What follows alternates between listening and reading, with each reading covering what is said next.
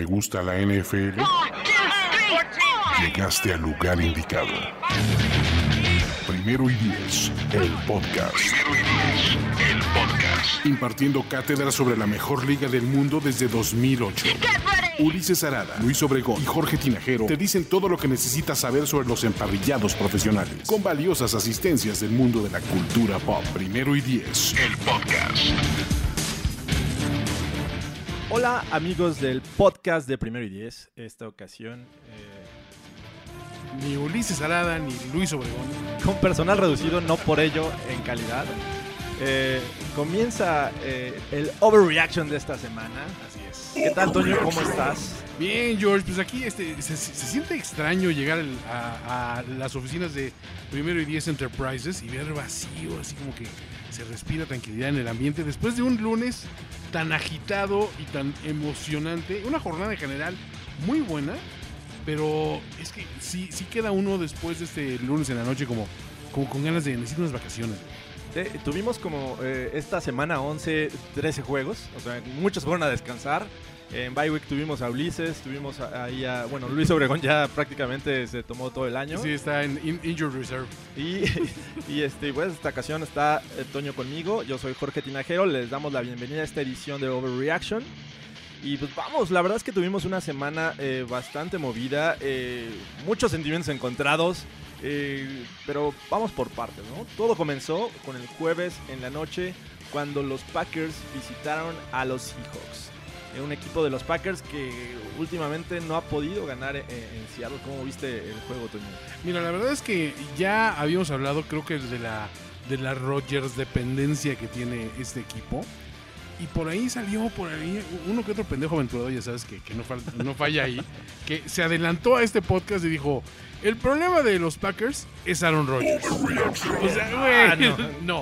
o sea, Mm, Creo que, eh, no, de hecho ya se habla que, que McCarthy podría salir, podría hacer su última temporada al frente de- del equipo, porque la verdad es que ha ido para atrás teniendo a uno de los mejores corebacks, ¿no? En la NFL. Sí, o sea, no, no, no te habla bien de que tengas un, portento un jugador que está en la plática como uno de los de los corebacks más capaces en la historia del juego y que lo tengas con un plan de juego tan conservador, tan maniatado, eh, no necesariamente por falta de armas, porque sí hay, hay gente con talento en ese equipo y hemos comprobado que los grandes corebacks elevan el nivel de sus, de sus receptores, eh, sea cual sea. O sea, ustedes vean el caso de un, de un Amendola, un Edelman, en este, un, un Welker, vamos a irnos al histórico en, este, en Nueva Inglaterra, y con, con los Patriots brillaban por, con luz propia gracias al juego que les daba Brady. Y fuera, pues son gente del montón, ¿no? A final de cuentas. Creo que Rodgers tiene esa misma capacidad, pero algo le falta a ese, a ese esquema, no se ve ambicioso. Cuando lo dejan hacer y, y- y- y cuando sale del script y lo ves improvisar, vemos maravillas como ese, ese pase de 54 yardas que, que de anotación que dices, wow, o sea, es que ese es el Aaron Rodgers que deberíamos ver consistentemente. Ese pase es el que describe, yo creo que la- eh, el Aaron Rodgers de, de- que estamos viendo, ¿no? Sí. Eh, Rola hacia su lado derecho, ve que el Tyrant se está yendo hacia el centro del campo y lo cruza de alguna manera. eh, no estaba bien plantado, es ¿No? pura fuerza de brazo. Y bueno, con eso consiguen el touchdown. Desafortunadamente es un equipo de, de po- con pocas opciones. Mi teoría es que Aaron Rodgers lanza eh, de una manera tan fuerte que pocos receptores eh, son capaces de, de ser efectivos con, su, con, el, con el balón a la velocidad a la que la lanza. Y creo que eh, por eso vemos que depende mucho de Adams. Creo que es alguien que ya le tomó la medida. Pero tampoco está al 100%, entonces, pues, sabes que... Sí, no, y del otro lado, bueno, tienes un equipo que, que en casa suele ser complicado. Sí. Eh, eh, eh, está mejorando por tierra. Ca- Carson tuvo un juego bastante bueno. Y bueno, Russell Wilson, de una u otra forma, sabe hacer las cosas. Y con eso los Seahawks se llevan la victoria. Y Jimmy Graham, que ya lo podemos este, tirar, ¿no? Los que no lo habían hecho en el Fantasy, creo que ya lo podemos tirar. este Graham Bowl realmente no nos dejó nada, así que nos haya dicho, este, qué bárbaro, o sea, eh, por orgullo va a demostrar quién es el Jimmy Grant que, que firmaron con un contrato tan ambicioso y con, y con expectativas tan grandes. Pues no, creo que realmente se convirtió en un ala cerrada más este, para, para Green Bay, que no le hemos visto un ala cerrada memorable desde Jermichael Finley, desde esa temporada que tuvo el, el, eh, realmente un despunte ahí salvaje y que la siguiente se cayó por esa lesión de, del dedo pulgar del Sí, pie derecho lo tronó. y se acabó. Y, eh, dice, dicen que, que va a jugar a pesar de la fractura en el dedo, pero imagínate, si lo hacía de manera no poco adecuada eh, este, estando sano, pues imagínate ahora. No, realmente no. O sea, no, no hemos visto nada, nada que nos haga olvidar este, las buenas épocas de esta ofensiva. Y sin embargo, pues ahí están. O sea, eh, todavía podíamos brevemente mencionar al equipo como contendiente pero se dieron cosas también el domingo que ya nos hizo decir, creo que Green Bay lo podemos dejar fuera ya de la, de la conversación. Parece que sí, y sobre todo viendo cómo están jugando los Bears. Eh, que el siguiente juego a analizar, pues los Cowboys, ¿no? Eh, eh, ganan otra vez como, como visitante. Y, How eh, about them Cowboys? Y la verdad es que lucen como para poder ganar la división. Eso es aterrador. O sea, aparte, cualquier juego donde ves que, Jerry Jones se emociona y, se para y, grita en el, en el palco, dices, híjole, ahí vienen otra vez los Cowboys quién sabe cómo, porque la verdad es que es un equipo que lo hemos descartado como en tres ocasiones distintas de la temporada, que les demos un juego así y de repente ves el siguiente y es una catástrofe absoluta y total. Sin embargo, aquí Ezekiel Elliott, la verdad, está jugando más allá de, de, lo que su contrato sugiere, ¿no? Sí, se echó el equipo al hombro. Eh, en este juego, eh, la verdad es que jugaron uh, un poco este, mal, sobre todo en Red Zone. Eh, al final del juego es cuando consiguen las anotaciones. Había sido un duelo de, puros field goals. Dak, pues haciendo, siendo Dak, por ahí le, soltó un, un, pase prácticamente de touchdown Cole Beasley. Pero bueno, lo que hizo Elliot, la verdad es que es de destacarse, 122 yardas por tierra y me parece que también fue el mejor hombre en cuanto a recepciones, tuvo 79 yardas, entonces la verdad es que fue muy buen trabajo de Elliot, pero hay que destacar algo, la defensiva de los Cowboys. Eso sí está impresionante. Es para, eh, para este, pues, ponerlos ahorita en el highlight. estábamos analizando hace poco las mejores defensivas de este año Obviamente tenemos que hablar de los Bears, pero yo creo que lo que está haciendo los Cowboys eh, es de destacarse. ¿Tienen al novato defensivo del año? Van Der eh, está jugando bien, pero creo que empezó lento. Hay otros defensivos este, como eh, Derwin James, de, Denzel Ward de los Browns, que creo que todo el año han, han estado a un buen nivel. Pero digo, Van Der está haciendo Van lo está cerrando durísimo, eh, la verdad. Ese equipo, la, defensiva, mi respeto, son los que están encargando por, por, o sea, con el peso del equipo. Y realmente, pues a Dak no le dieron mucho que hacer. O sea, lo, que le dieron fue, tú no te equivoques nada más, no lances intercepciones y ten cierta movilidad en la bolsa de protección para, para no mantener honesta la, a la defensiva. Pero hasta ahí, ¿no? O sea, sí, digo, tienes enfrente a los Falcons, que sí, eh, es la decepción, pero en casa, yo creo que con las armas que tiene Matt Ryan, se esperaba más de 20 puntos y, los limitaron en 19. Este equipo de los Cowboys que con lo que ocurrió eh, a Washington, pues la verdad es que luce como el favorito en este momento. Otra vez este Julio Jones, eh, o sea, con una buena tarde, 118 yardas, un touchdown, y sin embargo, el resto del equipo como que estancado, ¿no? El juego terrestre prácticamente no existió, eh, limitadísimo. Calvin Ridley, después de ese arranque relampagueante que tuvo en la, en la campaña, se ha ido enfriando, enfriando, enfriando. Este es un equipo que sí es francamente decepcionante. Aún así, en cuestión de números, Matt Ryan sigue siendo de los protagonistas de la liga. Sí están en el top 5 de quarterbacks, ¿no? Pero... Sí, Ryan casi llega a las 300 yardas en este juego. Eh, completó más del 70% de sus pases.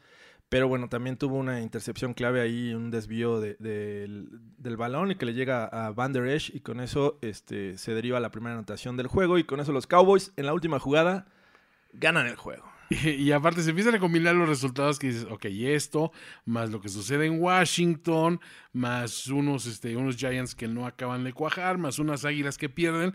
de repente el panorama sigue estando abierto para que cualquiera se la lleve. ¿eh? Sí, y bueno, ya que hablamos de Washington, vamos a ese juego, ¿no? Donde los Texans visitaron al equipo de los Redskins eh, donde lucía parejo. La verdad es que eh, algunos pensábamos que iba a ganar Texans, otros que Washington. Pero sucede una de las tragedias. Se pasó de.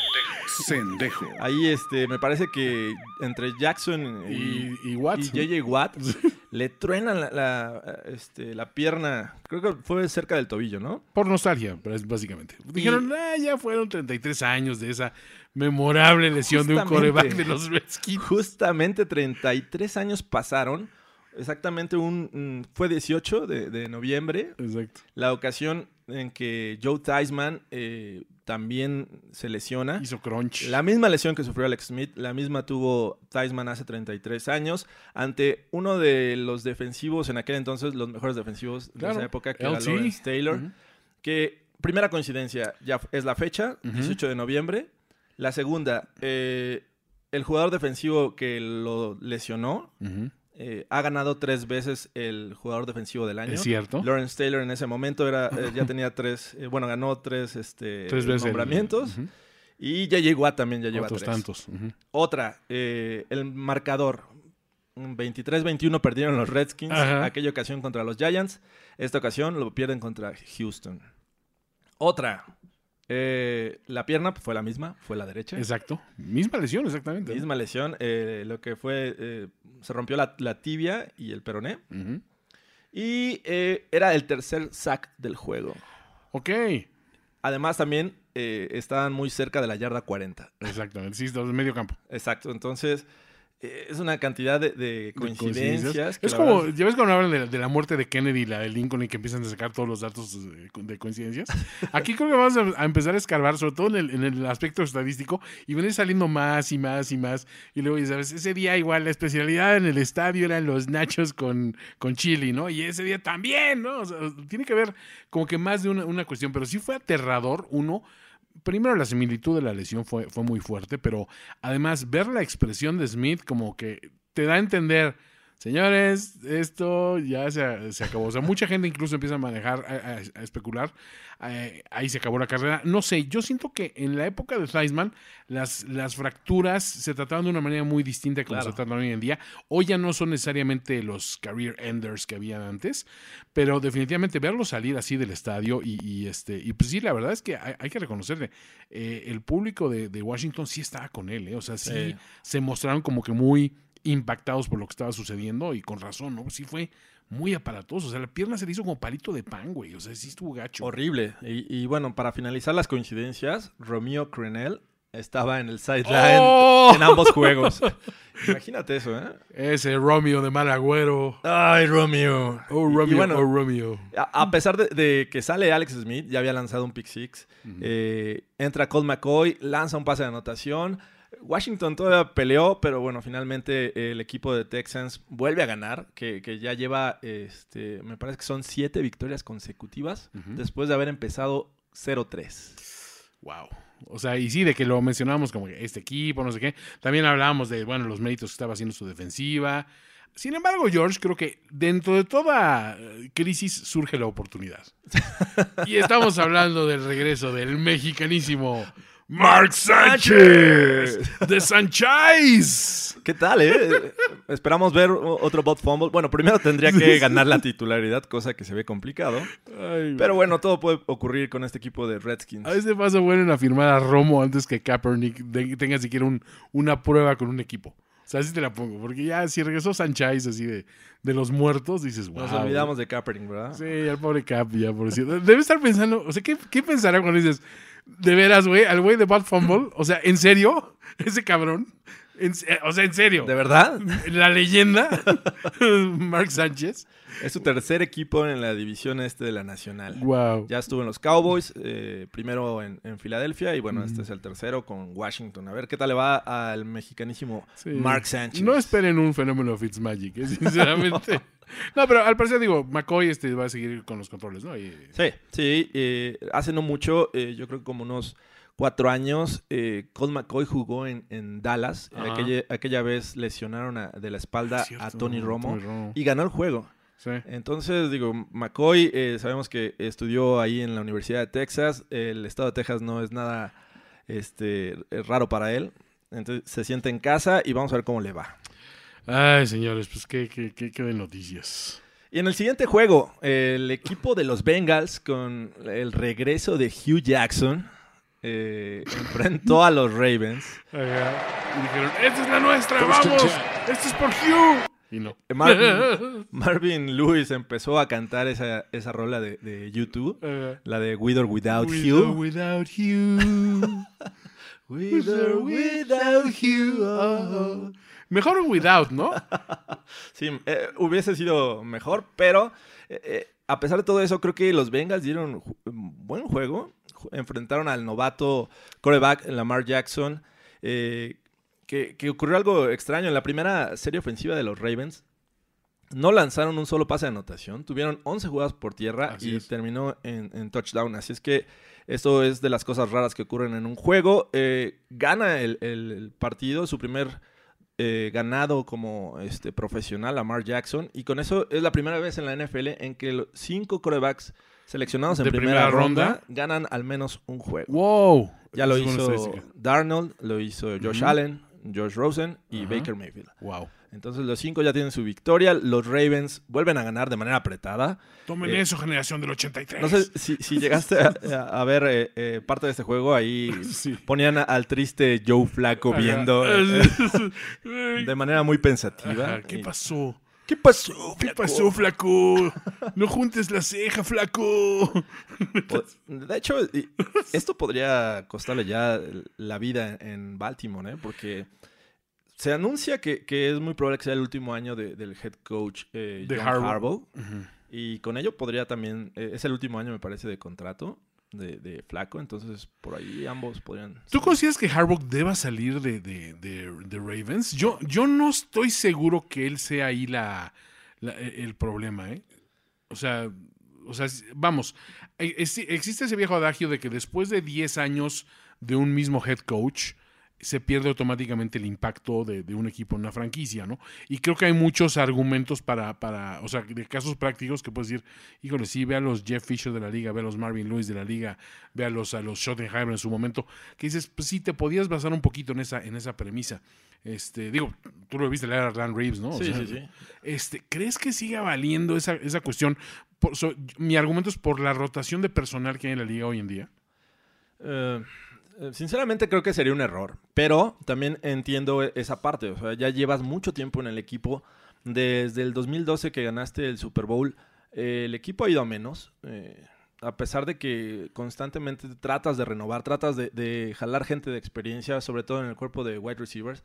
Llevaron a Bolding, llevaron a, a, Steve Smith Sr., eh, Crabtree. Crabtree este año. Eh, y aún así creo que el equipo de Ravens no pasa de, ser un, equipo más de esta división.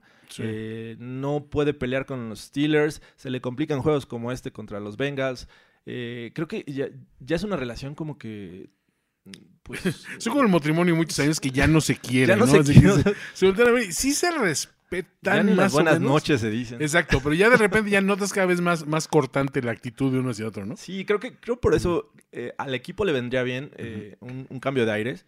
Eh, creo que la calidad de, de Harbaugh no está en, tela de juicio, pero ya necesitan un cambio ambos. Digamos que Harbaugh dice, van a cenar muchachos y ya cenamos. Mm. ah, bueno, es que me hubieran avisado para no cocinar, ¿no? O sea, pues. bueno, es que está ocupado, ¿no? Estamos trabajando. O sea, sí, ya se siente como que esa tirantez de matrimonio. Así que dices, están a nada. O sea, no han jalado el gatillo por los niños nomás. La verdad es que eh, eh, alguien piensa en los niños en este equipo. Alguien piensa en los niños, por favor. Qué horror, güey. Ay, pero bueno, los Ravens eh, vuelven a ganar, siguen ahí peleando por la división. Y pasamos al siguiente juego, donde se da otra de las decisiones más polémicas también de, esta semana. El Ron Rivera, en lugar de ir por el empate. ¡Voy! ¡Ganamos! ¡Vamos a ganar! Dice, ¡No! ¡Sí podemos, muchachos! ¡Esto, es por se, se, pone el, equipo en formación para la conversión de, dos puntos, pero piden tiempo fuera. Dices, ah, ok, ya lo, pensó, van por el empate, posiblemente tengamos tiempo extra. No, regresan del tiempo fuera. Es justo lo que él quería que pensaras. Y otra vez. Eh, se alinean para la conversión. Eh, es un pase. La defensiva de Detroit muy bien. Aguantó. Ni siquiera lo estaban presionando este, a full a Cam Newton. Y ojo para la estadística. Es la primera vez en lo que va del año que en este podcast se dice la frase la defensiva de Detroit muy bien. Muy bien. O sea, no, se había dicho en todo lo que va del año, sinceramente. Y desde que yo tengo memoria de estar en este podcast, George, no se había dicho. No se había dicho. Corrígeme si me equivoco, pero, pero sí, bueno, en esa jugada, la defensiva de Detroit muy bien. Muy bien. Aguantó ahí este, a, Cam Newton, eh, lo fue rodeando lo desesperó y lanza un pase malo. Tenía el jugador en el centro del campo, lo lanza mal y con esto los Panthers pierden su cuarto partido en la temporada. Así es. Ah, muy mal, Ron Rivera. ¿Sabes quién? Digo, me decepcionaste, este, en especial, Funches. Funches, te estoy hablando a ti. Con todo y que ya te candidatearon para hacer uno de los nombres de cabina, a la, cabina Funches, Cámara y Lechón. o sea, con todo y que estás candidateando, dejaste, te dejaste que te comiera el, mandado DJ Moore. ¿Qué pasó ahí? Sí, como ven, ¿eh? Uh, Notifunches eh, tuvo ocho, este, ocho veces Cam Newton lo buscó. Dos fueron recepciones. y solo consiguió 39 yardas 23 en una de ellas. Así es que, pues, la verdad. ¡Me estás quedando mal, Funches! Mal, y sobre todo si lo tienen en el fantasy, va a llorar con los Funches. Pero todos corrieron a agarrar a DJ Moore, por supuesto. ¿eh?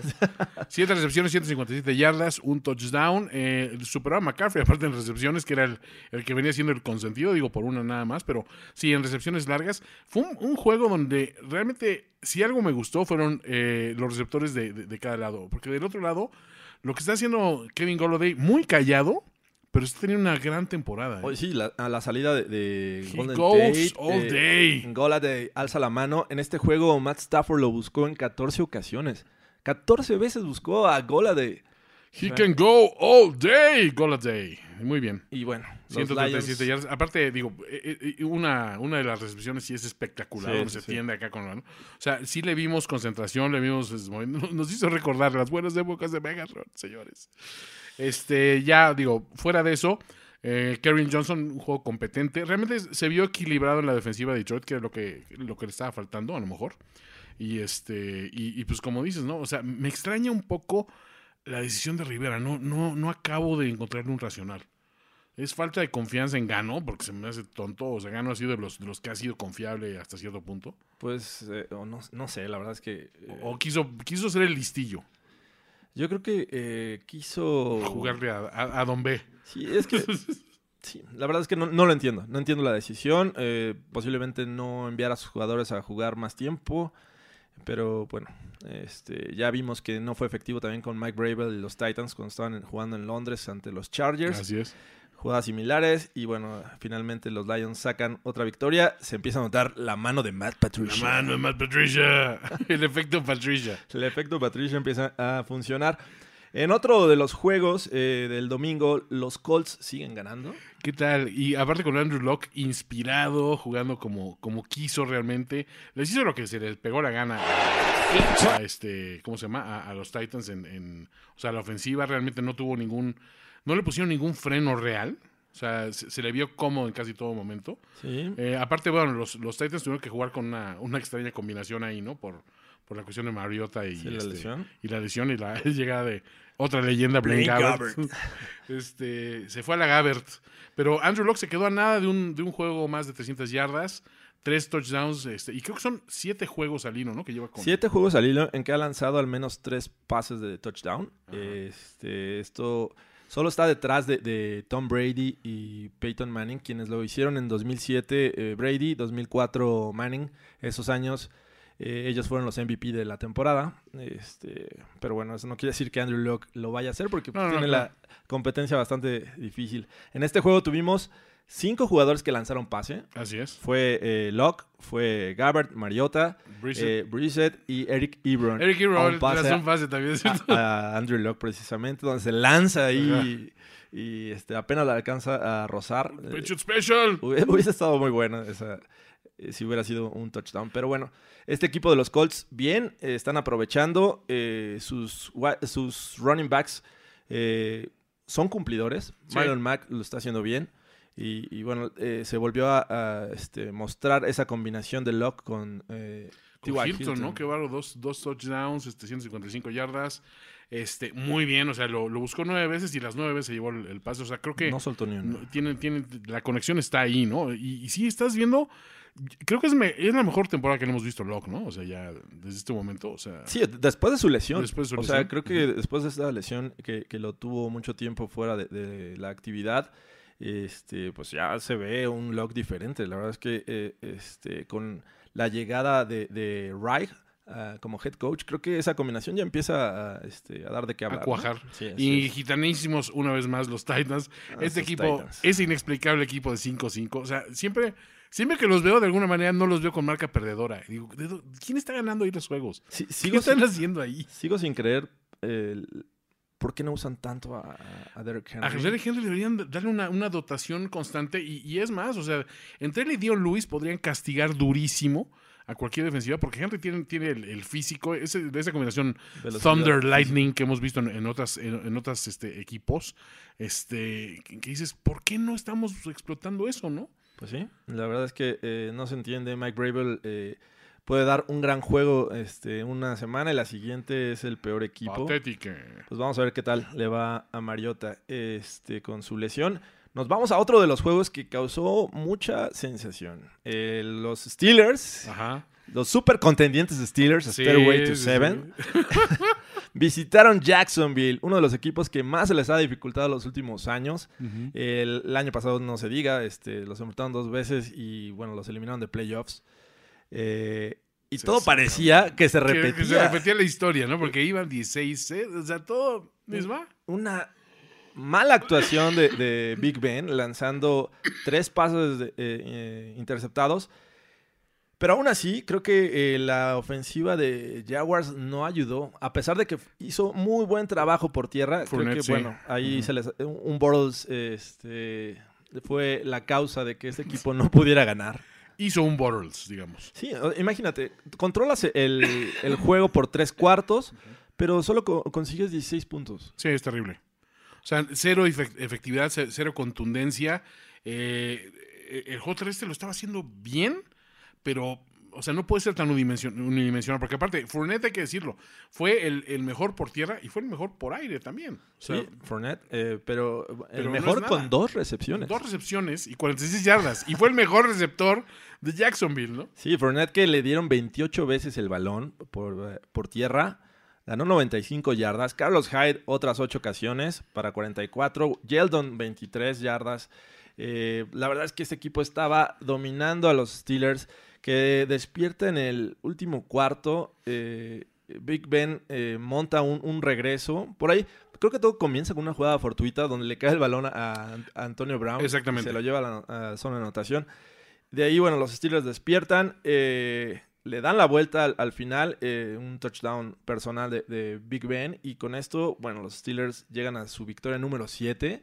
Ya son el segundo mejor en la conferencia americana. Y cuidado, Chiefs, que en playoffs podría ser otra historia. Oye, ¿y qué te pareció la, intercepción de, Ramsey? Fue una, una cosa inconcebible. Las dos que hizo, ¿no? Sí, pero la, que hace en la, zona anotación, que, que, no sabes dónde o cómo mete la mano, pero se le va hacia abajo y aún así, la, no sé.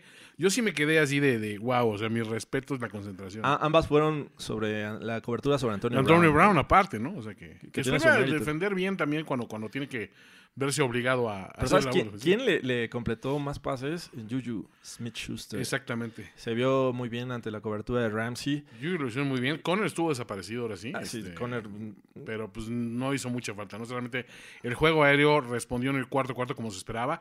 Vance McDonald una vez más haciéndose presente. Esta recepción eh? también, o sea, entre, entre dos eh, o sea, realmente fue de de fuerza y de, de, poderío, ¿no?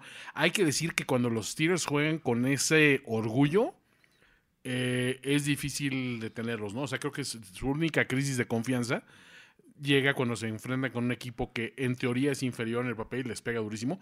Y el año pasado se las aplicó este se las aplicó este, ¿cómo se llama? Este Jaguars. Sí. Pero pues obviamente tienen en el camino todavía ese, a ese coco constante que es este Nueva Inglaterra, ¿no? la verdad es que este equipo de Jaguars con otro coreback, creo que la historia hubiese sido distinta. Sí, completamente. Eh, desaprovecharon muchas oportunidades. Pues creo que eh, ya Fitzmagic ya no va a estar en. Por ahí, una llamadita. Oye, pues no está de más. O sea, si, necesitas un güey que de repente brille como un cometa y de repente se hunda en las profundidades del fango, pues güey, pues mejor tener a Fitzmagic que es divertido que a Bortles que es aburrido. La verdad es que sí. Eh, este equipo de Jaguars, la verdad es que eh, la otra de las decepciones de esta temporada con tres victorias. 100%. Y bueno, hablando de Fitzmagic. Lo vimos iniciar el juego contra los Giants. Así es. Y bueno, se encontraron a un equipo que se vio bastante bien. Eli Manning eh, tuvo 94% de sus pases completos, lanzó solo 18, pero bueno, el, equipo se, montó, bueno, la ofensiva la montó sobre Barkley, una gran actuación, 142 yardas, imagínate. Impresionante. Saquon Barkley está teniendo una temporada sólida por todos, por todos lados, ¿no? Dos anotaciones y bueno, el que también pudo anotar es Odell Beckham y este y otro más de Barkley por, por, recepción, ¿no? Así es. Y este y por el otro lado digo, pues el juego terrestre no está no, no lo hizo mal Peyton Barber también, o sea, tuvo buenos números, tuvo un touchdown por ahí. No sé si igual a 100 yardas, pero creo que por ahí estuvo cerca. Este, pero sí, definitivamente este equipo tiene esta crisis de identidad durísima que dicen que somos el equipo de Fitzmagic, somos de Jameis, es al contentillo, es a ver quién juega. El coreback bueno, el coreback malo. Es el equipo Jekyll y Hyde, pero los dos corebacks son Jekyll y Hyde, güey. Es lo más pasmoso. empieza mal jugando uno y, lo sacan, uh meten al otro y empieza el regreso, empieza a montar el regreso. Ahí va mi teoría, George. Empezar con el más pendejo. Pero eh, yo creo que ese es el tema. ¿Cuál es? ¿Cuál es? Eh, ah, y mi teoría es, ¿quién fue el mejor la semana pasada? Tú, bueno, tú eres el más pendejo la siguiente semana. Ok. Automáticamente. La lógica nos diría que no, que tú vienes con la mano caliente porque vienes motivado por haber ganado y todo este rollo. No. No, Fitzmagic, no importa si tiraste cuatro pases de anotación. Te sentamos y arrancamos con Jameis. Y entonces de repente Jameis empieza muy bien y ya dejas en a Fitzmagic, güey. Lo metes al final, tiró una intercepción, lo pendejo. Entonces, ahora tú fuiste el más pendejo la semana pasada, ahora abres la siguiente. ¿Ves? Nada más es cosa de invertir la fórmula, George. Oh. Irían 7-3 los boxes. Ojalá nos escuchen allá en Tampa Bay. Sí, porque... Tampa, por favor, si, si nos están escuchando, este, los, son los Glazer, ¿no? Los dueños del equipo. Este, háblenos, tenemos, hay muchas más ideas donde salieron esta, ¿eh? Queremos decirles. Ah, qué triste situación de los Bucks. Eh, pero bueno, los, Giants eh, ganan su tercer juego y nos vamos al que sigue, que es ya los juegos de la tarde. Eh, los Raiders ganan The Raiders. ¿Qué tal, eh? Este equipo de los Silver And Black Attack. Un juego bastante cerrado. Eh, pero bueno, finalmente los Raiders logran conseguir su segunda victoria del año. Eh, ahí, a pesar de las discusiones entre Derek Carr y John Gruden. Sembraste la semilla de la curiosidad en mí y sí me puse a ver así el. ¿Qué, güey? ¿Qué? Pues, ¿qué, güey? Pues tú, güey. Y se, se pues señala, ¿no? Pues ya, güey. Pues es que dime, güey. Pues, pues tú, güey. Me no, ves feo, güey. pinche güey, cabrón. sí, se parece, parece Edgar y su hermano discutiendo, güey. Ya, pinche güey. Bájale, güey. Ya, güey. Sí, pero no hubo un perdón, Edgar, perdón al final. Perdón, la, relación está pues, más que quebrada. Se ve un poco tirante, la verdad. Y este equipo, a pesar de ello, bueno, encontraron la forma de ganar. Eh, el que despertó eh, fue David Johnson, pero no fue suficiente. Eh, también Fitzgerald tuvo dos eh, buenas recepciones para touchdown. Kirk también otra bastante larga, creo que fue de casi 60 yardas. Rosen bien, pero finalmente este equipo de Cardinals no logra ganar en casa ante los Raiders. La verdad se habla de la calidad de, este equipo también, ¿no? Habla, habla, de la calidad de los dos, que, o sea, un duelo de dos equipos 2-8 que, que, dices, híjole, pues sí, son lo que son, güey. O sea, son, o sea, fue un partido gris hasta cierto punto, fue, ok, o sea, Derek Carr lo hizo un poco mejor, pero dices, ok, lo hiciste un poco mejor que los Cards, güey. O sea, tampoco es para echar cohetes, ¿no? Sí, no. Y Rosen dice, oh, pues es un novato, que no es que, tiró tres pases de anotación. Sí, y dos intercepciones. Apenas tuvo 136 yardas, George. O sea, si sumas tres touchdowns y dos intercepciones, esperas al menos que haya más de nueve pases completos en ese. Si, sumas las yardas que hicieron entre ambos, eh, estás hablando de una actuación de, Drew Brees. Este Exacto, Es, un Drew Brees. Se combinaron para un Drew Brees. Es más, creo que no combinaron para medio Mahomes. ¿Ni medio Mahomes? O sea, no les dio ni para medio Mahomes, así de plano. Están como en un tercio de Mahomes. Mahomes, Mahomes, Mahomes.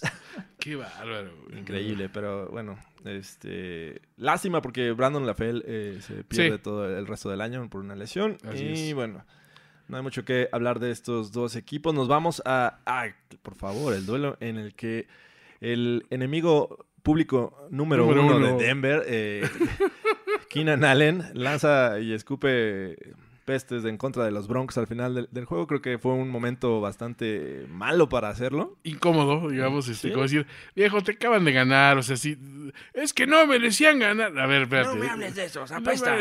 ellos apestan, ¿no? Diga, a ver, los únicos que pueden decir que un Bronco apestan es la redacción del primero y diez, porque es parte de la clave de internet. Claro, sí. ya se nos van a venir a montar. cierto, cierto ex coreback leyenda de, de, ese equipo apesta de acuerdo a la redacción del primero y diez. Pero este, sí, se ve muy maquinaria, ¿no? Porque aparte, hubieras tenido el juegazo así salvaje, dices, pero tampoco fue así como que. o sea, realmente brillaste con luz propia y dijiste, no, no, no, yo me eché encima. O sea, son números buenos. O sea, nueve recepciones, 89 yardas, un touchdown. Eh, Melvin Gordon contribuyó algo, por ahí este, también recibiendo 87 yardas por, por, recepción, más 69 por, por tierra. Pero pues realmente, o sea, 401 yardas de, de Philip Rivers. Philip Rivers. O sea, realmente volteate a ver hacia ti y dices, a ver, más bien es que nosotros no nos alcanzó. Y la verdad es que Von Miller, mis respetos. ¿eh? Sí, creo que eh, este equipo de Chargers desperdició oportunidades. Una tras otra parecía también por un momento que estábamos eh, viendo 2010, 2014, cuando eran buenos Philip Rivers y Antonio Gates. Eh, sí tuvo un shoestring catch ahí brutal, ¿eh? Así de que la levantó así de a punto de besar el, el césped. Fíjate que desde que regresó eh, Sua Cravens de la lesión, que debutó precisamente contra los Texans hace dos semanas, pues, no le he visto nada bueno, ¿eh? Cubriendo Tyrants, la verdad es que ha sido dominado. Esta ocasión Gates lo, desapareció. Eh, iban bien, eh, pero bueno, también como logró 400 yardas Rivers, eh, lanzó dos intercepciones y creo que la clave fue esa de, de Von Miller. Cuando ya estaban cerca de, la zona, de, al menos para el intento de field goal, viene la intercepción de Miller y con eso se ponen 19-14. Bueno, de ahí se deriva el, segundo touchdown de los Broncos. 19-14. obviamente los Broncos se empiezan a motivar. la defensiva empieza a mejorar. Y al final, bueno, viene uno de esos regresos que, que la verdad es que destaca mucho tanto la recepción de Emmanuel Sanders como la de Cortland Sutton. Buenos pases de Keenum. Eh, y, bueno, de ahí se, se deriva el, field goal del triunfo. Eh, Lindsay muy bien. Philip Lindsay, eh, pues lleva la verdad todo el año. Eh, se perdió un juego. Se, se, puso ahí a pelearse contra los Ravens cuando lo suspendieron, ¿recuerdas? Y este, fuera de eso, creo que lo ha hecho bastante bien. No sé por qué no habían usado la Wildcat con Lindsay. De, ahí se derivó el tercer touchdown. Y, pues bien, la verdad es que los Broncos hicieron, yo creo que la sorpresa de esta semana, vencer a, un equipo que llevaba dos derrotas en casa. Y este, aunque la verdad es que sigo sin, sin estar eh, contento por las terceras y corto. O sea, es tercera y ah, dos, tercera y tres, tercera y uno, y no lo logran. ¡Ah! extrañas, extrañas a Droparius. Dromarius. a Dromedarius. Oye, este, Von Miller tiene siete temporadas con más de 10 eh, sacks y solo hay un jugador en, la historia de la NFL que tiene más y es Reggie White. Reggie White. O sea, ya estamos hablando de, que el señor está escribiendo con letras de oro sus pases para Canton. Y bueno, el, novato Bradley Chubb que consigue otro sack. Eh, es el año de los Chubb. Se acerca de Nick Chubb y Bradley Chubb. Eh, se acerca, creo que al récord de sacks de eh, como novato. Que, de novato, ¿no? Sí, sí que creo que lo tiene Von Miller. Von Miller me parece, ¿no? Y bueno, los Broncos ganan y vamos a, la paliza. Sí, qué bruto. Y, misericordia. ¿eh? Este equipo de, Saints eh, que ya mínimo anota 40 puntos por. Sí, como que dicen, te salió barato si te anotaron 35, güey. o sea, te la perdonaron, güey. Los Saints, eh, creo que para, mí es el, mejor equipo del momento. Sí. Ya vencieron a los Rams. sí lo hicieron en casa, pero bueno, finalmente lo hicieron.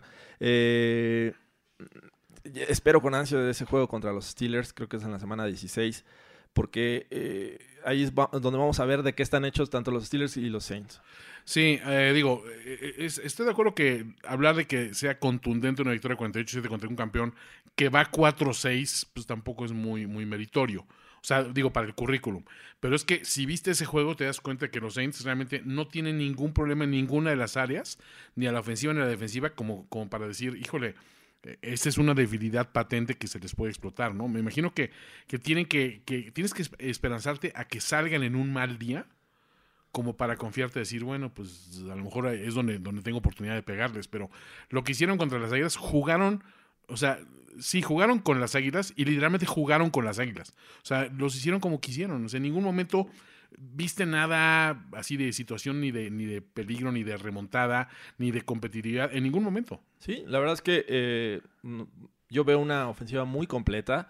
Pero hay que destacar que esa adición eh, de Eli Apple a la defensiva Totalmente les vino a ayudar, pero enormemente. Eh, Drew Brees lanza eh, un otro juego de, cuatro pases de anotación sin ser interceptado Con eso llega a los 23 juegos de estas características que rebasa a los 22 que tenía Tom Brady. ¿no? Digo, todavía están ahí los dos jugando, pero ahorita Breeze es el, el, que lleva la delantera. Y el otro nombre que todo el mundo está añadiendo al, al Fantasy esta semana después de DJ Moore es Traquan Smith. ¿Qué tal esa recepción, eh? Brutal. Es, brutal. Increíble. La, la, sobre todo el qué pase. Buenas vimos este, esta semana, George. O sea, yo vi al menos dos intercepciones que, que cuentan que compiten para intercepción del año y unas tres recepciones que ahí se están metiendo al top 10, tranquilamente. y una fuera de Trequan, ¿no?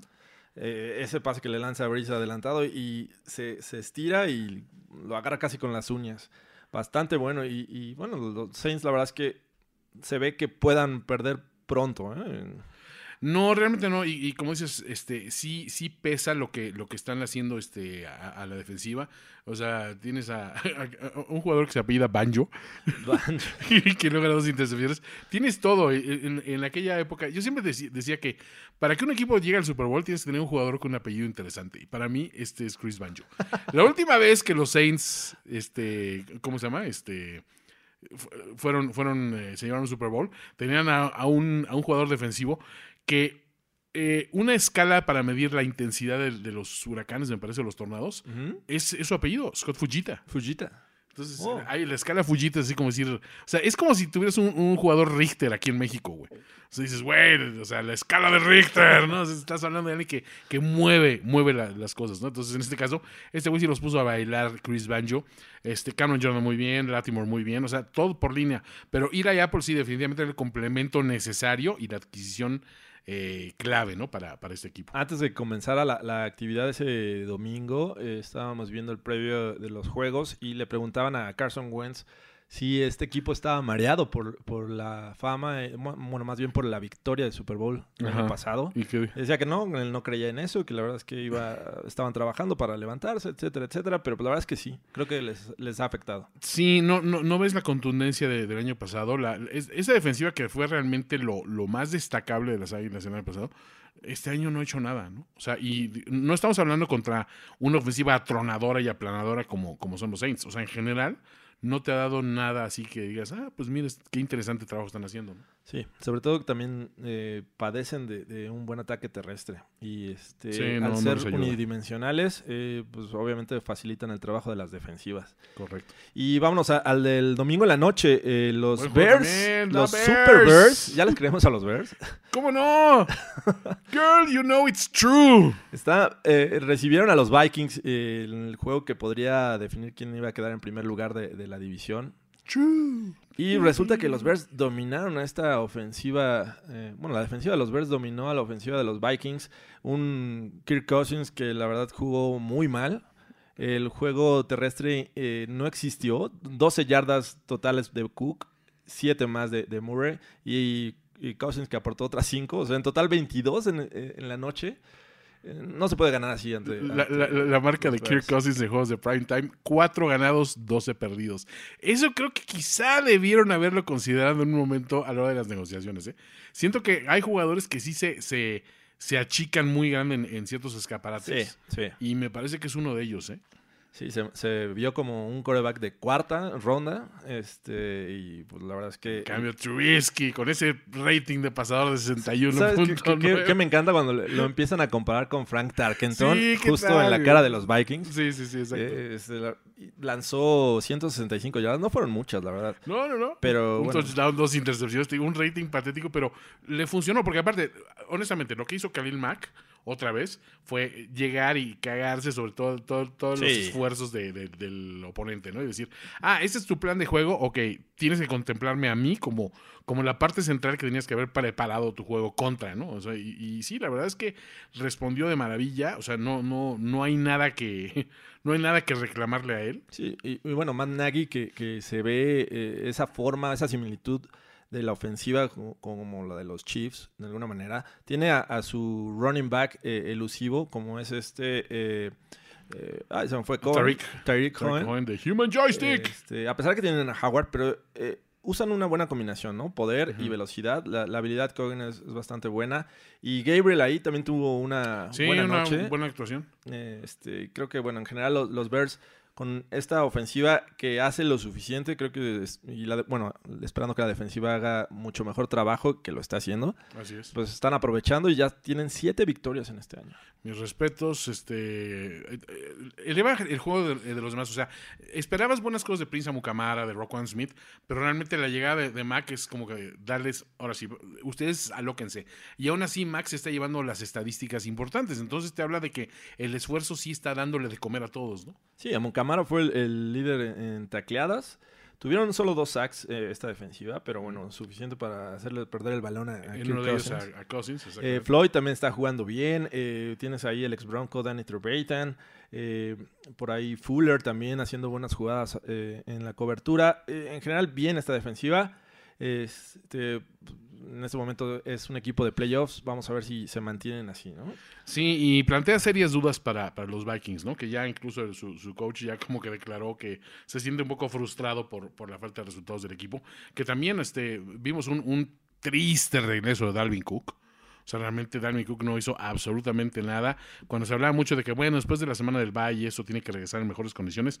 Nueve acarreos para 12 yardas, tuvo un fumble. O sea, no, no, realmente no hizo nada memorable. El único que a mí me sacó la cara por el equipo fue Stefan Diggs, pero fuera de ellos nadie, ¿no? Pero ya al final, ¿no? Al ya al final, exacto, cuando ya no, contaba realmente, ¿no?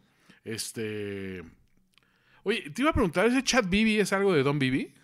¿Chat Bibi? Ha de ser, el hijo, ¿no? O sea, dije un güey alto, con, con, cuello como dos centímetros más largo de lo que debía tener una, una persona normal. Y este. Pues sí, eh, su papá es Don Bibi. Oh, mira. O sea, tengo un buen ojo para ver así. ese, ese chavo me recuerda a su padre, Don. Imagínate qué, qué decir su papá que jugó en los Packers. ¿Lo, habrá desheredado a Chad? Yo creo que sí, güey. Es, lo menos. Yo me, yo me acuerdo en los tiempos de. Cuéntanos más, abuelo Toño. Yo jugaba en los Packers. Lo vi cuando cayó de cabeza y rebotó su cuello. The true, the truly king of the north. Oye, bueno, pero ya vamos, vamos al, banquetazo, al, juego del año, el que muchos está en la conversación de uno de los mejores, si no el mejor juego de temporada regular de todos los tiempos. Y ah, obviamente esto lo tenemos muy fresco, pero me cuesta trabajo pensar en algo más espectacular, más relevante en nivel de, de, de puntos anotados, de, cambios de, liderazgo de, marcador. De, ventaja de, marcador, este, de, tensión hasta el último momento del juego, de ahí dicen por ahí que las defensivas ausentes. Las defensivas hicieron su, labor también. O sea, crearon muchísimas pérdidas de balón. Hubo ah, touchdowns defensivos. Vimos de todo en ese juego, George. Sí, la verdad es que. Eh, Además que no lo vimos en el Azteca, perdón. Y eso creo que es lo que todos nos causa mucho. mucha furia, mucho enojo. Eh, pero no sé si hubiese, sido la misma actuación. La misma tónica. Yo siento que sí, influye obviamente la, pasión para los Rams de estar jugando en, un Los Ángeles, que es una ciudad ahorita devastada, con la moral hacia abajo por todo lo que les ha pasado y eso. Tienen que, tiene que haber influido, obviamente. O sea, los que digan, hubiéramos visto el mismo juego. No, o sea, creo que el clima del lugar sí influye mucho. Y hablo del clima no, no a, nivel. Con, tus fans. Los fans, así, lo que comunican los fans. Digo, nunca vamos a ver lo que hubiese sucedido si el juego hubiese sido en México México, pero eh, sin duda hubiera afectado a los Rams, sobre todo, porque era el, equipo local. Eh, como quiera, los Chiefs ya venían mentalizados de que iban a jugar en, un terreno este, eh, pues neutral. lo hicieron bien los Chiefs. Comenzaron lentos, la ofensiva haciendo una cantidad de castigos. Me parece que en ya más de como ya eh, antes de, que terminara, el segundo cuarto. Sí, sí, sí. Estaban, estaban, como 10 y 90 y tantas yardas. Algo así. Terminaron con 13 eh, castigos y 135 yardas. Pero bueno, eh, me gusta que este equipo supo recuperar terreno. Iban perdiendo por. creo que en dos ocasiones estuvieron abajo por dos anotaciones. Así es. al inicio y creo que en el último cuarto donde pues ya empiezan a, regresar, aprovechan eh, que la defensiva, eh, y creo que es la que más me sorprende, la defensiva de los Chiefs, que jugó bien, presionó a Goff por el centro, los tackles Bailey este, jugando bien, eh, haciendo sacks, limitaron a Gurley a, 55 yardas, es el único juego en esta temporada que no han conseguido anotación. Muy meritorio lo que hicieron con él, definitivamente. Este, pues, la verdad es que yo al final estaba con los Chiefs. Yo quería que ganaran los Chiefs. Sí, es, está un poquito. Y por ahí, eh, eh, incluso este, ya ven que Ulises Arada, el, el, ausente Ulises Arada, que ahí tenemos una, una, una grabación con él, este, que insertaremos un poquito más adelante. Este. Mm, eh, después de los créditos, acuérdense, hay que quedarse al final de los créditos de primero 10. Por favor. Siempre. Este. Y bueno, saludos a Pablo Viruega que estuvo al final, de los créditos del podcast anterior. Este, bueno, eh, él decía que él festejó como pocas veces la intercepción final de Marcus Peters, ¿no? Pues sí, un, ex chief, ¿no? De, y por la forma en que salió de, de Kansas City y todo este rollo. O sea, tuvo mucha emotividad el juego y como que mucha eh, los gringos tienen una palabra que se llama poignancy, ¿no? Es que es así como, es algo que es muy puntual, muy, muy preciso en, la significación que tiene. Y sí, realmente creo que este juego tuvo muchos de esos momentos. O sea, Mahomes jugando más allá de lo que debe jugar alguien que es para efectos prácticos un novato. Este, Goff también para la falta de experiencia que tiene, también sacando unos, unos, unos pases impresionantes y unas jugadas. es que parecía un juego colegial, George, así de esos, cuando se enfrentan las grandes potencias en un gran tazón, que dices, es que qué bruto, ¿cómo le vas hacer Alabama para ganar la Texas. O sea, realmente sí veías esa, esa contundencia a ambos lados. Un último cuarto de cinco touchdowns. Eh, espectacular por donde lo quisieras ver y en ningún momento podíamos decir es que este va a, este va a ganar nunca nunca podías descartar a ninguno de los dos sí no eh, Goff lanzó 49 pases eh, Mahomes lanzó 46 o sea, ves la, cantidad de, ocasiones en que fueron eh, jugadas por aire. Seis touchdowns de Mahomes. Seis touchdowns de Mahomes. Eh, cuatro de Goff. Eh, la diferencia me parece que son las tres intercepciones de, Mahomes. sobre todo dos al final. Sí, y las, dos del final ya vienen intentando forzar la situación, pero también obedecen a que a la, defensiva de los Rams. Qué bárbaro. O sea, Aaron Donald sí salió a ganarse el, sueldo. Sí, o sea, dijo, quiero ser el mejor pagado y te lo voy a demostrar. Eh, cada, dólar que pagues en mí va a valer la pena y creo que así lo está haciendo. Es una inversión inteligente. Eh, bien, los wide receivers de los dos equipos, eh, sobre todo Chris Conley de, los Chiefs, que tiene una recepción muy buena de touchdown. Exacto. Este, jugó bien, la verdad. Eh, Tyreek Hill, bueno, está haciendo de las suyas como acostumbra. Eh, Kelsey también siendo eh, factor. Eh, Tyreek Hill tuvo 215 yardas. Sí, o sea, por ahí, bueno, hablan de que sí se, se, resbala el, el, safety, me parece que es de de, los Rams, En, el, en touchdown de 75. Pero aún así, Tyreek lo viste en un montón de jugadas clave, en terceras oportunidades y todo, sacando las castañas del fuego y, jugando igual, más allá. Los dos equipos salieron a demostrar que no, o sea, no podemos hablar de que quieren buscar el primer lugar porque creo que estos dos equipos sí están en un nivel abajito de los Saints. Fue más que, más que eso, ¿no? Pero sí, fue como decir, nosotros somos equipos de Super Bowl, los dos, ¿no? Sí. Y esto es de orgullo, esto es de, de, de, huevos, sí, ¿no? Sí fue más por orgullo que por la W que pudieran haber obtenido. Bueno, finalmente los Rams la, tienen. Pero hubo un clave, el último drive donde eh, creo que intercepta Peters. Sí. Vienen tres jugadas que son pases. El primero es completo, avanzan unas yardas, el siguiente se lo desvían, se lo batean ahí este, a, Goff, paran el reloj, eh, este, y la verdad es que ahí eh, finalmente despejan, cosa que pudo haber cambiado la historia. Completamente. O sea, los Chiefs tuvieron la última oportunidad para que al menos empatar el juego y bueno, Mahomes eh, forza ahí un pase y que creo que Johnson fue el que la, la, interceptó. La última intercepción creo que fue la de Johnson. Y este, estoy casi seguro. Los Rams eh, y los Chiefs nos dejan con un gran sabor de boca. La primera vez que un equipo con 50 puntos anotados pierde. ¿Qué tal Samson Ebucam? Ebucam, Samson. uno de los grandes nombres del fútbol americano. Samson Ebucam. La verdad es que platicaba hace rato con Ulises. Eh, que cuando habíamos visto un juego de 30 series ofensivas. No, eso es 15 de cada lado. Eso sí fue brutal. O sea, realmente sí, los, los pateadores de despeje como que dijeron, bueno, pues ahí se quedan en su casa, señores. Realmente tuvieron poco que hacer, este, porque ambos equipos salieron con las ofensivas más poderosas. Ahí sí, ahí sí creo que puedo decir que son como ofensivas puras más poderosas quizá que la de los Saints. Sí. O sea, me parece que a los Saints quizá les falta un jugador más de impacto total como, como un receptor o un, ala cerrada para tener el balance que tienen ellos. Porque incluso, incluso el, el, el, ala cerrada este Gerald Everett este de, de, los Rams, que había tenido un arranque de temporada bastante flojo, ha estado, lleva tres salidas bastante contundentes, ¿no? Esta fue de dos touchdowns. Sí, el, tema con los Saints es que creo que tienen mucho mejor defensiva que estos dos equipos. Así es. Eh, pero sí, estas ofensivas están impresionantes. Eh, 105 puntos es el tercer juego con más puntos anotados. Eh, y la verdad es que todos nos quedamos con un gran sabor de boca. Obviamente los que estamos acá en, en México hubiésemos querido ver algo así. Pero bueno. Es el juego del what if, ¿no? O sea, que todos estamos pensando. Y si hubiera sido aquí, y si hubiera pasado. Y estoy. Yo sí coincido contigo. Creo que no hubiéramos visto un juego igual de espectacular. Pero sin embargo, sí es una, una, una cosa. O sea, de, de, de respeto lo que vimos, ¿no? ¿Crees que veamos este juego en el Super Bowl 53? Híjole, sería, sería muy espectacular tener esta revancha. ¿eh? O sea, que por alguna razón por ahí se nos cayeran en el camino este, los Saints, que Steelers o, Pats. dijeran, este año no vamos por X o Y razones, digamos, este, que queden, digamos, desgastados en una, en una ronda divisional y ya lleguen así como que a, la final de conferencia como que con todo perdido y, y, Kansas City imponga lo que sabe hacer, que es irse adelante rápidamente en el marcador. Sí me gustaría ver esto como una revancha en, Super Bowl. Sería, sería brutal, güey. Sí, sí. O sea, que decir, tuviste el mejor...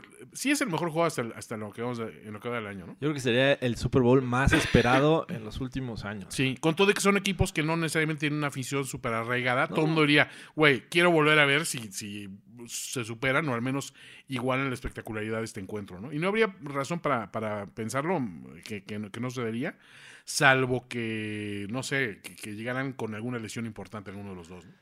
Que se ve, se, digo, todo puede pasar, pero ojalá. No le eches la sala Mahomes.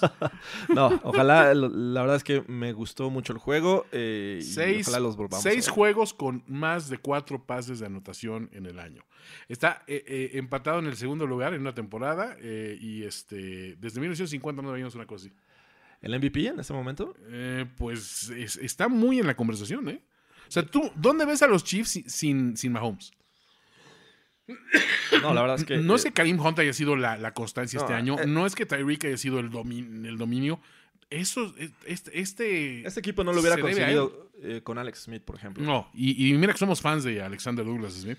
Mejórate, ah, mano. bueno, pues ni modo. Este, pues la verdad que eh, el juego de posiblemente en muchos años. Sí, yo creo que, que, realmente vimos algo histórico, este, algo inédito también, porque también es un, mira, yo tengo esa tesis de que si nunca has visto el fútbol americano y ves un juego como el de ayer, es cuando te haces fan de, este deporte, ¿no? Y este, y si casualmente lo agarraste en un bar porque ya, este, ya tenías pactado esta actividad porque pues, te iba a llevar a algún amigo o el novio a este, a la NFL en México y se frustró a la mera hora. Si no sabías nada de americano, creo que sí viste esto y dijiste, güey, qué deporte, qué cosa más increíble, tengo que quedarme a ver esto. Y señores, la verdad es que sí, esta, este año hemos tenido siempre juegos de esta espectacularidad, ¿no? Pues sí, pues ya con este juego pues nos despedimos por esta ocasión eh, del Overreaction de la semana 11. Overreaction. Y pues les damos las gracias. Todavía tenemos ahí una eh, participación de Ulises Arada. Y pues nos vemos la próxima semana, Toño. Hasta pronto, George. Bye. La celebración ha terminado. Primero y diez, el podcast. Primero y diez, el podcast. Más verdades, desvaríos y sinsentidos en la próxima emisión de Primero y Diez, el podcast. Conducción, guion y concepto. Ulises Arada, Luis Obregón y Jorge Tinajero. Producción y voz en off, Antonio Sempere.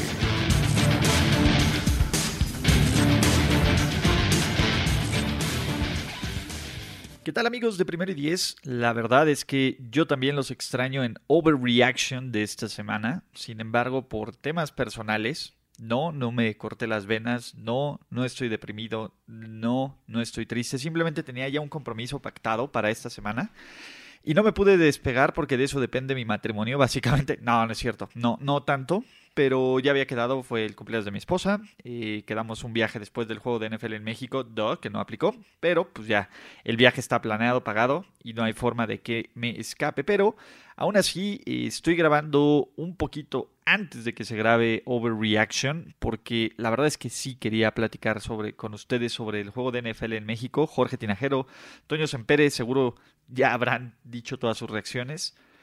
Pero la verdad es que básicamente me siento. No sé cómo sentirme, como Rafa, a lo mejor, ¿no? Entre feliz y enojado, I'm, hungry. Este. Fue un gran partido. E, es un partido sui generis. Esa es la verdad. Fue un partido muy entretenido. O sea, estúpidamente entretenido. No sé si fue un buen partido. Yo creo que fue un buen partido. Y de hecho fue un partido donde las defensivas importaron. Eh, algo que suena irónico en un 54-51, pero los Rams generaron cinco entregas de balón en este partido, ¿no? Tres intercepciones, eh, un par de fumbles. Eh, se anotaron tres touchdowns defensivos, lo cual ayudó a que, a que los marcadores fueran tan abultados. Y, fue una pena que no fuera en México, ¿no? Eh, estúpido Televisa, estúpida NFL México, estúpidos todos los que se confiaron de que el Estadio Azteca debió estar en perfectas condiciones. Sí, debió estarlo, pero sí también debieron estar jodiendo a la gente, eh, preocupadas de no permitiendo que se hiciera un estúpido concierto de, de Telehit, etcétera, etcétera, etcétera.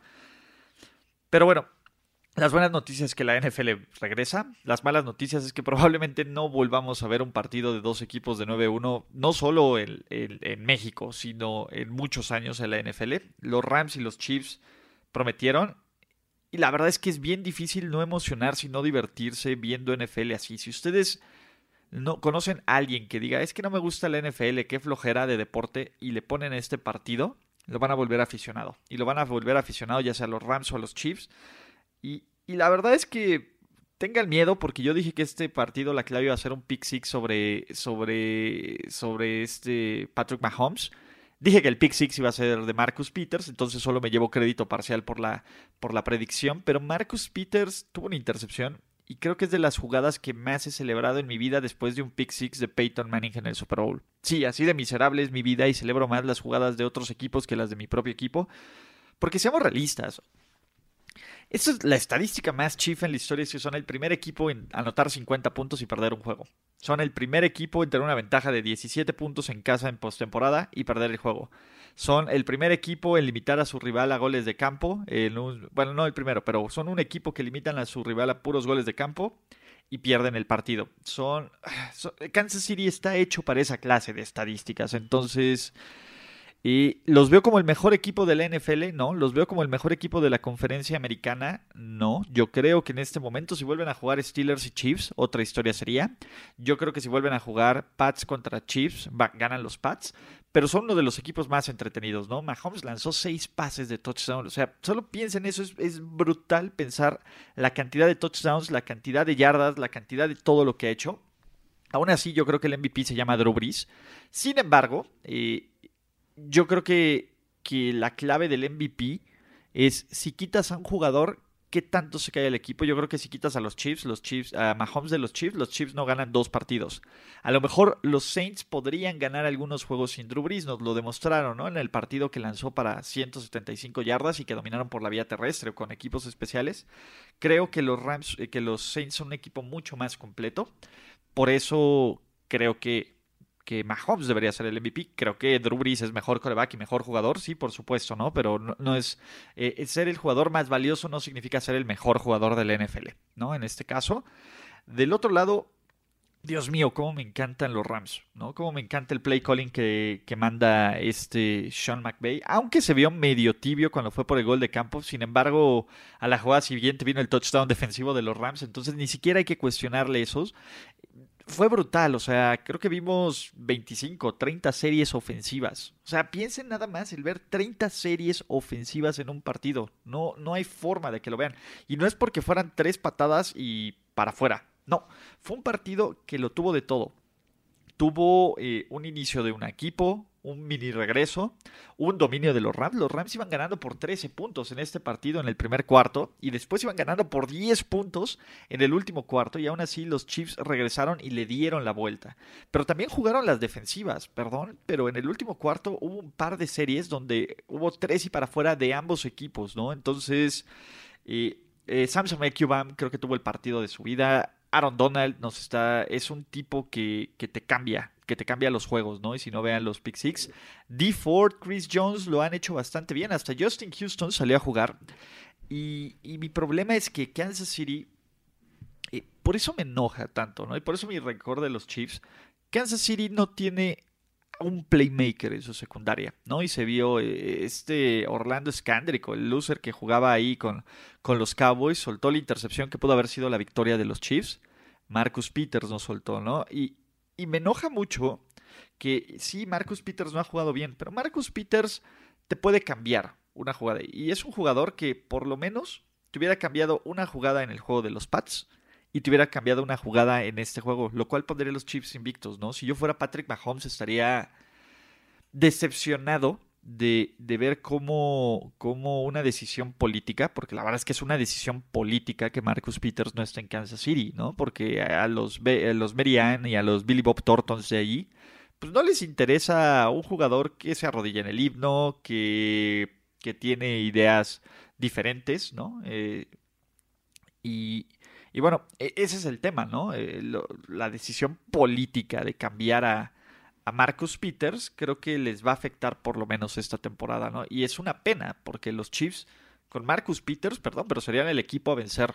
Y no lo digo porque Marcus Peters sea mi Thunderbody o que Marcus Peters me esté soltando la lana, pero es la verdad. O sea, las jugadas grandes ya lo permiten, con o sin él, ¿no? Sin embargo, eh, no tienen ese elemento y ese jugador que que preocupe a los corebacks, ¿no? Aunque sí les lance por él, en algún momento se recupera y en algún momento te hace una jugada, ¿no? También, cierto, Travis Kelsey tuvo un gran partido, pero al final tuvo los drops, ¿no? Eh, eh, confirmando mi teoría de que es un jugador que en momentos clave se cae, ¿no? Eh, digo, vamos a ver si este partido es parte de la nueva NFL o simplemente fue una tormenta perfecta entre dos grandes ofensivas y unas defensivas que anotaron puntos. Yo creo que es lo segundo, ¿no?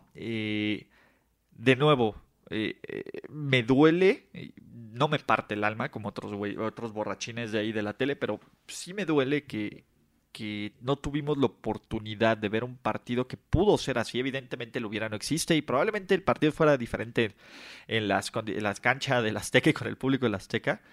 Pero la mesa estaba puesta, ¿no? Los Rams y los, y los Chiefs eh, no solo no solo cumplieron la expectativa de, este partido, sino que la superaron. Y yo creo que hubiera sido algo similar en el Azteca, ¿no? Entonces, eso es lo, eso es lo, que, lo que duele, ¿no? Y lo que molesta, pero pues es, es parte de la, de la vida, es parte de la de, pues, de este deporte. Y, y la verdad es que maldito seas Televisa, maldito seas, maldito seas oficina del NFL en México y su, y su maldita este, confianza. Pero bueno, habrá que estar listos, habrá que, esperar cuál sea el partido que nos va a tocar en 2019 y si se renueva el contrato por otros tres, tres juegos. Yo sostengo mi teoría de que va a ser un Chargers contra, contra Steelers, aunque de nuevo, yo no tengo, no tengo conocimiento de mano, aunque trabajo para, aunque escribo para los Steelers, para decir que esto sea cierto. Sin embargo, eso es lo que yo, lo que yo supongo, ¿no? De, de todas formas, pues bueno, gracias por escuchar Overreaction. Probablemente esta semana sea lo poco que me escuchen, yo también los voy a extrañar. Trataremos, no sé si sea posible, pero trataremos de hacer ahí un podcast de reacciones de, de Thanksgiving, de un mini overreaction de Thanksgiving pero no prometo nada. Y de nuevo, gracias por escucharnos, gracias por, generar, por leer nuestros contenidos, por, por seguirnos, por, por todo. Y, digo, aprovechando de que es día de dar gracias, aunque no sea una tradición que siga, somos muy afortunados, somos muy afortunados los, la gente que está aquí en Primer y Diez, ¿no? En especial, este, yo soy muy afortunado de encontrar un equipo, ahora sí que este sí es un equipo lleno de All Pros, lleno de estrellas y que y que, que están rumbo a la, expectativa, pero también tenemos al mejor público del mundo, ¿no? Y, a, la mejor afición. Gracias a todos ustedes Toño, regreso micrófonos, Jorge, eh, no sé si Goros esté con ustedes. Un abrazo enorme. Please hang up and try your call again. Please hang up now. This is a recording. Please hang up and It's time for today's Lucky Land horoscope with Victoria Cash. Life's gotten mundane, so shake up the daily routine and be adventurous with a trip to Lucky Land. You know what they say. Your chance to win starts with a spin. So go to LuckyLandSlots.com to play over 100 social casino-style games for free for your chance to redeem some serious prizes. Get lucky today at LuckyLandSlots.com. Available to players in the U.S., excluding Washington and Michigan. No purchase necessary. VGW Group. Void where prohibited by law. 18 plus. Terms and conditions apply. When you need mealtime inspiration, it's worth shopping Kroger, where you'll find over 30,000 mouthwatering choices that excite your inner foodie. And no matter what tasty choice you make, you'll enjoy our everyday low prices, plus extra ways to save, like digital coupons worth over $600 each week. You can also save up to $1 off per gallon at the pump with fuel points. More savings and more inspiring flavors make shopping Kroger worth it every time. Kroger, fresh for everyone. Fuel restrictions apply.